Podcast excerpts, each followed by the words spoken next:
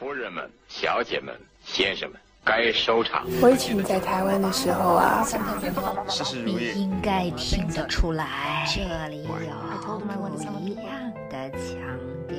爱是世界上最重要的事情。一起聆听电影的腔调。本节目在多平台上覆盖播出哦。再然后就是他六三年开始连载，一直写了三四年的《天龙八部》这部小说的很多东西我就不用细讲了。即便是你看的不多，你如果第一次看《天龙八部》，你也会发现他一直在做很多不同的尝试。比如说主视点的移换，在此之前有很多故事，前面出来一个人，这个人以为是主角吧，过了一会儿这个人就死了，或者这个人就换成另外一个人了。但这个不一样，就这个真的是好像是击鼓传花，从一个视点。段誉走着走着走着，突然就碰到乔峰，这个故事就移到乔峰身上了，段誉就掉线了，就下线了。你很久都不会看到他。金庸越来越纯熟的在使用一种技巧，就是暗线技巧当中，你能看到几十年前、几年前、一百多年前各种事情交相辉映，每一个人都是活动的，不是只有主角在动。他的计算能力比起之前写《射雕》的时候已经强了非常多。射雕是他算着杨康的行动路线，然后想着郭靖怎么走。现在他可能写着虚竹，他同时就要想清楚，乔峰到哪了，段誉到哪了，合理不合理？他们要干嘛？这个时候人物关系是否有所变化？以及在整个这个关于新宿派、关于少林、关于武当、关于大理段氏这些人，他们之间的恩怨，每隔几十年的变化方式。并不只是在简单的讲述啊，段誉就是一个多情种，然后他碰到的一些奇遇是因为他爱泡妞，不然他就不会碰到。这些故事都是表面，而你能看见，如果不是这样，基于这些不同的角色，几乎这里没有什么人是没缺点的。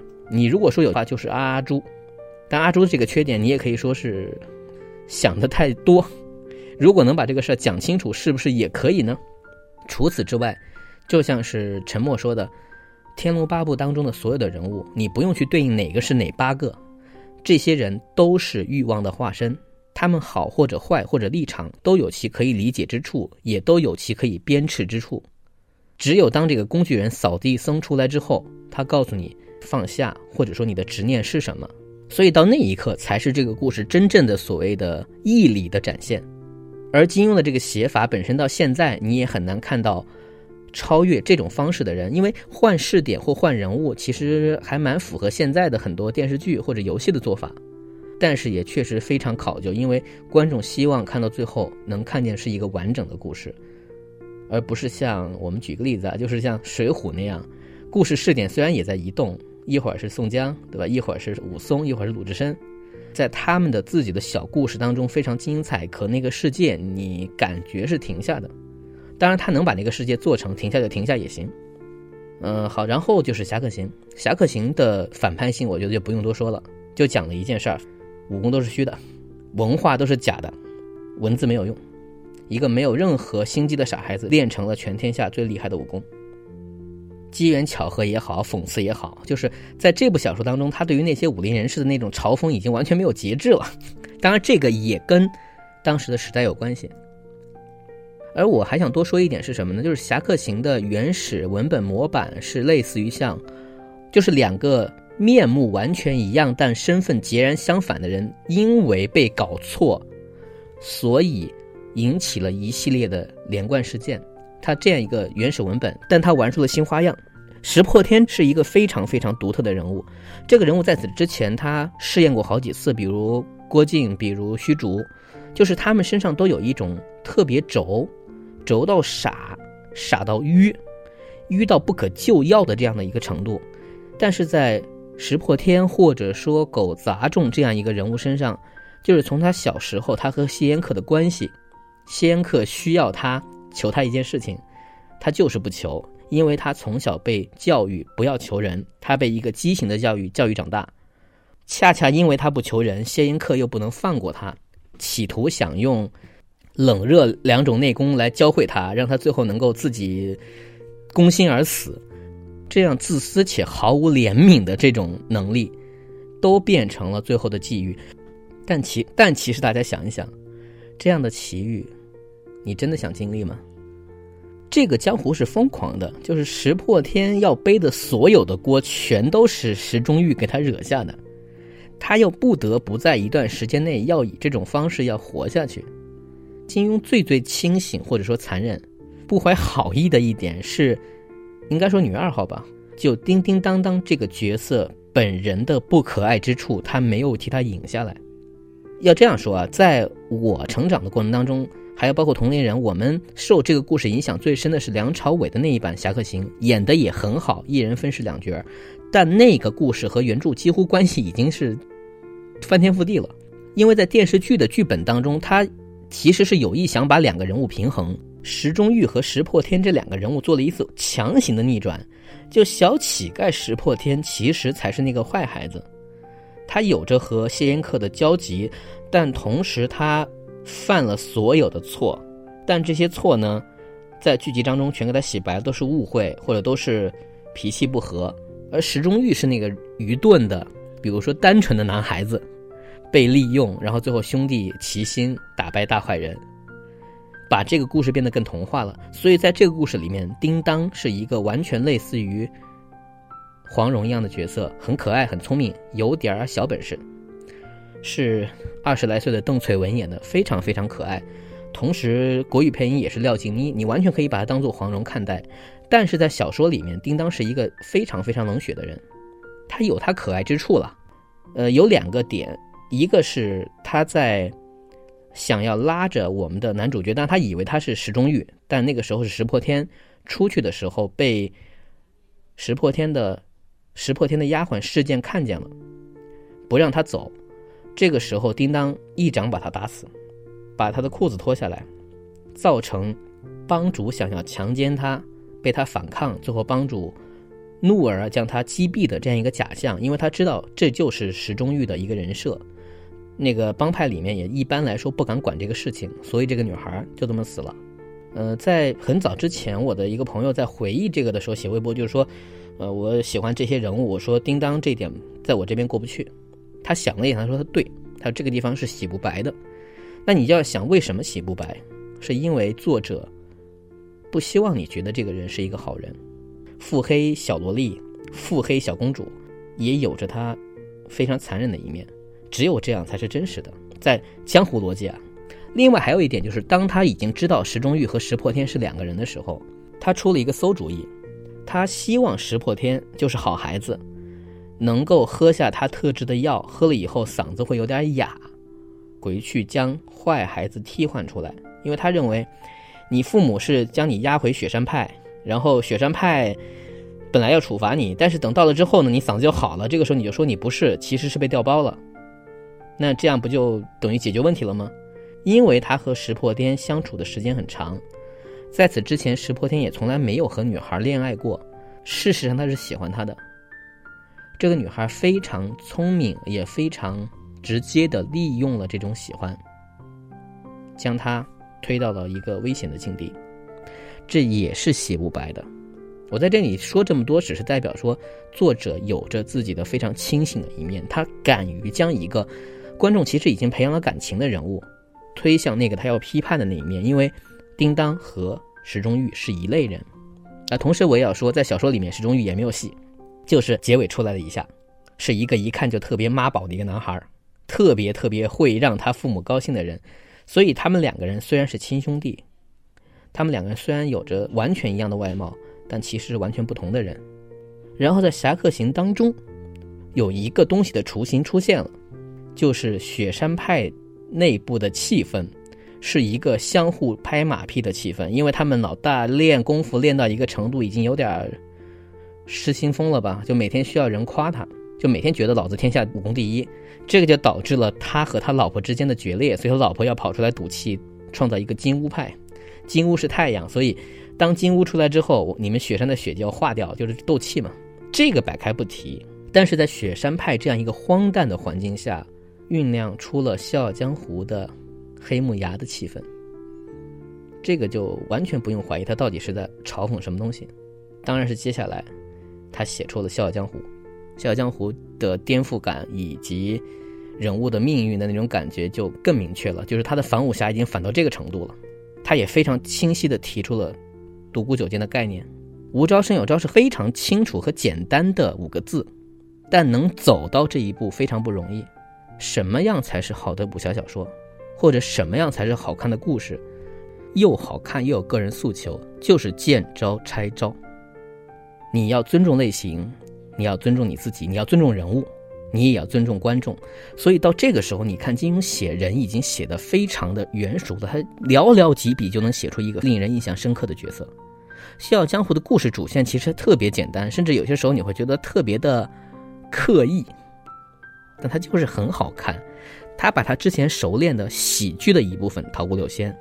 预言的部分包括不戒等等这些人，包括轴的部分就是易林这样的一个性格，以及江湖阴谋的部分，看起来特别不搭的几种不同的类型的故事，全都融在一起，而且你并不觉得有特别特别违和的地方。然后到最后，他也非常清晰做了一个空洞叙事，这一切都结束了。但是这一切和我有什么关系呢？只要和这个大马猴相守在一起也可以呀。因为这个江湖真的毫无眷恋的意义。然后六七年之后呢，就开始写《鹿鼎记》了。《鹿鼎记》中间他写了《越女剑》，《越女剑》是一个很短的短篇，把阿青写成一个敬神的人物，这个是他的考据的一部分工作和他的一种尝试。这个我们也不多说。《鹿鼎记》作为文学小说，作为一个历史同人小说。作为戏仿类、戏谑的讽刺小说都是非常非常有趣的，而且他放私货也放得非常直接。他把他们家当年的那个冤案的部分，就扎家的这个前史，作为整整的一个前言，放在了故事开头。当年很多人看是看不懂的，而且和后面韦小宝出场没有任何关系。韦小宝从头到尾除了保命的几招之外，就没有学过什么功夫，甚至也没有必要学功夫。他靠的东西都是在合适的时候做合适的事情。金庸也并不是在赞扬这样的人就有多好，但韦小宝这个形象一下子就成为了武侠世界当中最最独特的一个形象，完全影响了后世的很多人写小说做主角的一个人设。所以在很早的时候，我看早年间一些评论，都会先把梁羽生称为新武侠。因为梁羽生的小说对于之前的那些小说已经很新了，而且相对来说也很好读，文字没有那么拗口。然后很多人就会把金庸称为新派武侠，因为金庸写出的小说明显和这些人不一样，无论是人物还是他使用历史桥段的方式。再然后古龙出来的时候，会有人称他为新武侠，因为古龙写的故事跟这些人都不一样，没有朝代，而且写人物的情感和情绪更加现代、更加浓烈。然后等温岚出来的时候，大家又会说啊，这是新武侠。所以，新这个事情永远是后浪推动前浪，真的可能到了《鹿鼎记》的时候，当金庸觉得自己该写的写完了，我觉得停下来是最正确的选择。你已经写出了一个不用靠功夫就能征服世界的人，哪怕有很多掣肘啊，不用靠真心也能获得爱情的人。当这句话是有商榷的地方，我只是为了对照啊。那么接下来，武侠这个世界还有什么值得你留恋的呢？如果你不想重复之前的故事的话，这也是金庸最令人敬佩的地方。其他的作家都没有完全能够做到这一点，他们都因为生活或因为惯性，有意或无意在重复自己走过的路。呃，但是说回来，我又要提到我之前节目聊到的那个作家，其实跟读者是一样，他们同样在进行一次冒险的旅行。这次旅行的很多东西虽然有所预设，但如果你没有写出来，你其实也是看不清的。尤其是当年这些作家又是以连载的方式在写东西，跟纯文学很大的一点不同是，很多作家如果是要写一个自己的故事，他们通常是在家里面写，过程可能是给朋友们去看一看，直到写完之前，他都不能算叫做定稿。但是连载的小说，特别这种有商业性质的，需要让人觉得好看。我们现在回头来看，很多设计，可能当年被影响的原因，只不过是因为字数到这里必须要有一个了结了，可能伏笔还没做完，那么伏笔就不要了。那么这个伏笔在之前那个地方就变成了一个容笔。可能金庸好的地方在于他后面有了几十年时间去修订他的小说，不像古龙就没有时间或没有机会了。或者不觉得这个事情重要。可是当时在写的时候，在你绞尽脑汁、非常努力的去想写出好看故事的时候，你势必会被影响的那些要求。所以我们也会知道，因为现在的很多网络小说也一样是这个情况。我们会发现，作家写周而复始的那种故事是相对更容易的，因为在他大脑当中，他可能能看个五六部，完成一个有趣、跌宕起伏的小故事。在五六部之后，只有一个模糊的影子，在这个影子里面，我可以重置一些事情，出现全新的人物，出现全新的让你不长记忆性的 一些问题，让主角去克服，这是可以做到的，而且可以藏起来，藏得很好的。但确实，在金庸的小说的后半程，就算有修订的加持，你也能看出来，金庸的考虑非常非常深。他就是在一边走一边修路，回头一看，这个路本身的形状，居然还是个提示。呃，对我就是在想说，blow 的那个游戏，就真的是，如果拿下棋打比方的话。能看到五六十步的人和一个能看到十几步的人，可能在他考虑完之后，他下出的那一步棋是一样的。可是这一步棋之后的那二十多个变化，会慢慢的让你发现，越来越不同，越来越不同。可能大部分表面上你看见的只是在重复一个动作，就是报仇、练功、打人。为什么有的故事、有的人物让我们念念不忘，而有的人物我们明明知道这个地方是好看的，可是我就是不太在乎。而且这也是我想说金庸好的地方，并且是好的那么让人感受不到。当年在连载时，积极使用的一些处理方式或者一些桥段，哪怕你日后非常努力的去修正这个事情，可是你没有办法全删。那个已经成长长大的孩子，像一个被教育好的孩子那样，他如果某一个地方埋下了某些潜意识的对你的一个不忿。你日后去弥补它，可能有效果，但可能没法消除。这个消除的过程本身又会变成，有一个非常出名的案例，就是温瑞安写四大名捕和江湖奇侠系列，他是也做了一个非常明确的南宋和北宋之间的一个交汇，而且为了这个故事当中，他要出现一些历史人物。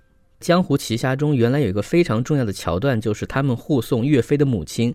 保护他不要被奸臣所害，这个桥段在后来的后续当中被改成了狄青的母亲，就这叫做没有办法。虽然其实都是编的，作为曾经看过这个故事的人，现在面对一个情感上其实没有任何区别，可是你的修改会让我对这个世界的存在感削弱一些。即便曾经也非常开心的看这些江湖少侠和八大道王这些人去对战过。但是日后看到这个消息，这个啼笑皆非的事情之后，会觉得这也无非就是文字游戏。还好金庸在这方面的问题非常少，就算有些改动或者有些强行的地方，他会打括号说明。比如像《鹿鼎记》，他就曾经说过，郑克爽的年纪没有那么大，是不可能和韦小宝争风吃醋的。但是因为我需要这个角色，我就强行把他年纪往上拔了。小说家言不用当真。这样的话，你反而是更相信这个世界的。嗯，只能说金庸的作品还有很多可以读出来别的味道的地方，但仅仅就我刚才捋的这个过程，可能很多人一辈子也做不到这样的果决，或者说有这样的运气，或者说能够被逼到这个程度，就是永远能打败今日之我。嗯，我也会想到徐克，也会想到一些导演。这个话题太大，今天就不说了。最后还是希望有机会，嗯，回到北京，能够找到。愿意一起重新聊武侠的人，聊聊我心目当中喜欢的武侠。最后说两件小事儿，一个是，呃，武汉有一个地方叫桃花岛，但我觉得一个地方叫桃花岛其实一点都不难，全国应该有很多这种地方。这个地方种了些桃花，然后这个地方景色不错，就会这么叫。它是在汉阳，呃，在一个叫做秦断口旁边的地方。秦断口，大家想一想。你会想到什么画面？对，就是传说俞伯牙和钟子期，呃，相会的那一块区域。这个地方可能被称为是俞伯牙砸琴焚琴的地方。嗯，桃花岛这个地方呢，在早年间，我爸有一个朋友，其实朋友的朋友，在那边开了一个饭馆正好他姓黄，所以几乎是没有任何抗拒能力的，大家都喜欢叫他黄老邪。然后他自己也很开心这个称号。我说这个故事的意思，只是想说，嗯，金庸的文化对世界的影响本来就很大，其中之一是他创作出了很多受认同的人物，这些人物或者有其现实意义，或者有其象征意义。但不管怎么样，我们因为有一定的认同感，于是金庸的文学部分后退。他的意识部分前进，我们可以借他这套体系来聊事情了。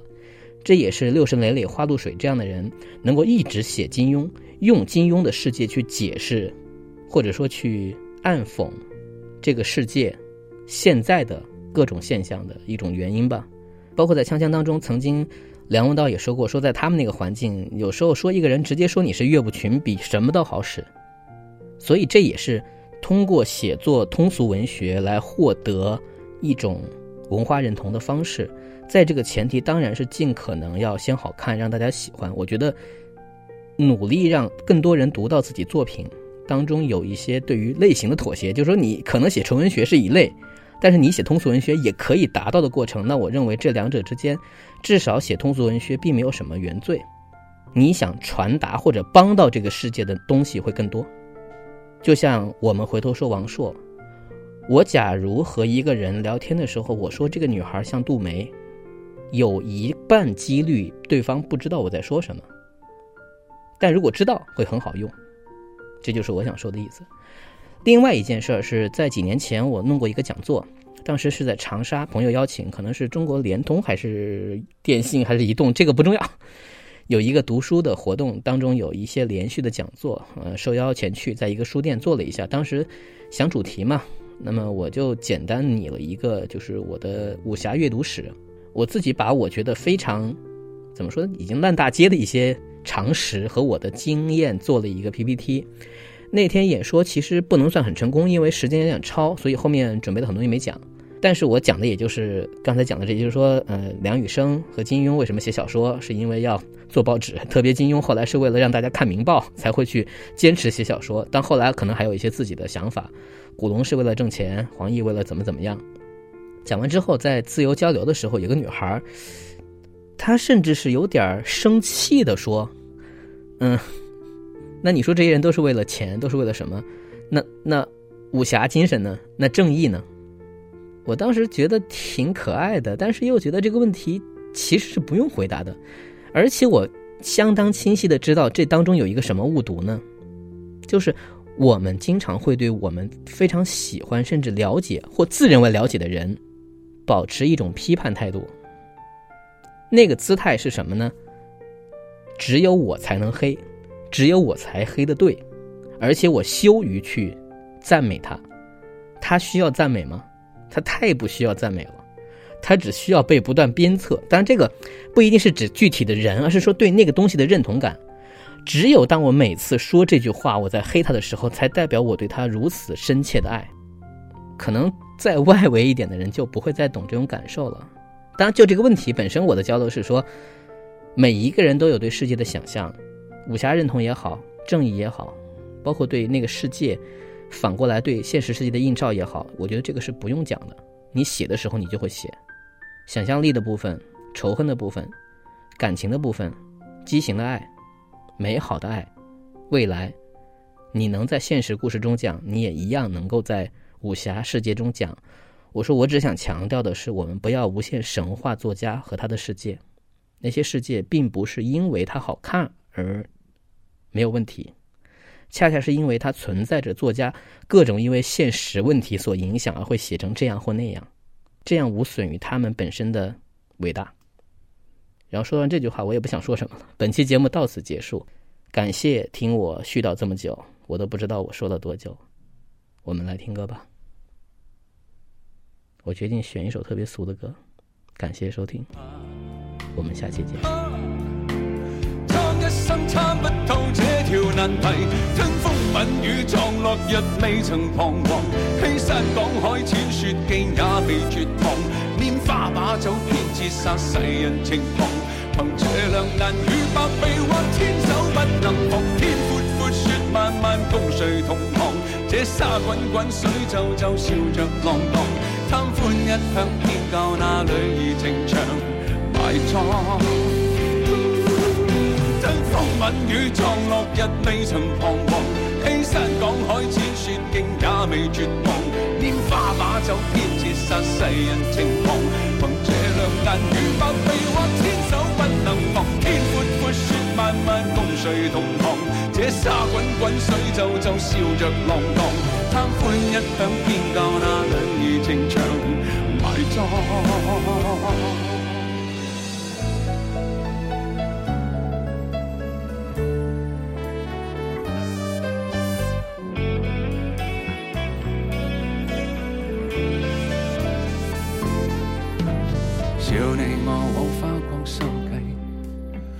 仍，逐鏡花那美麗，怕幸運會轉眼遠逝，為貪嗔喜惡怒着迷，託你我太貪功戀勢，為大地眾生太美麗，悔舊日太執信約誓，為悲歡哀怨都着迷。啊捨不得璀璨俗世，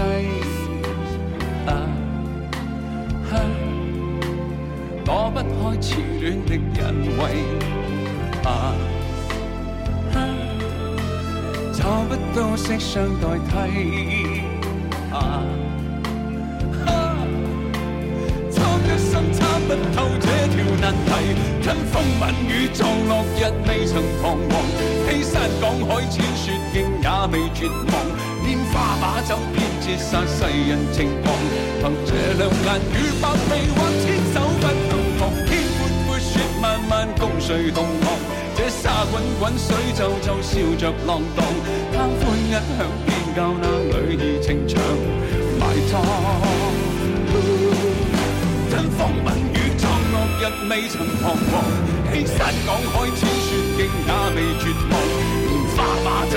折煞世人情狂。凭这两眼与百臂或千手不能防。天阔阔，雪漫漫，共谁同航？这沙滚滚，水皱皱，笑着浪荡。他欢一向天教那女儿情长埋葬。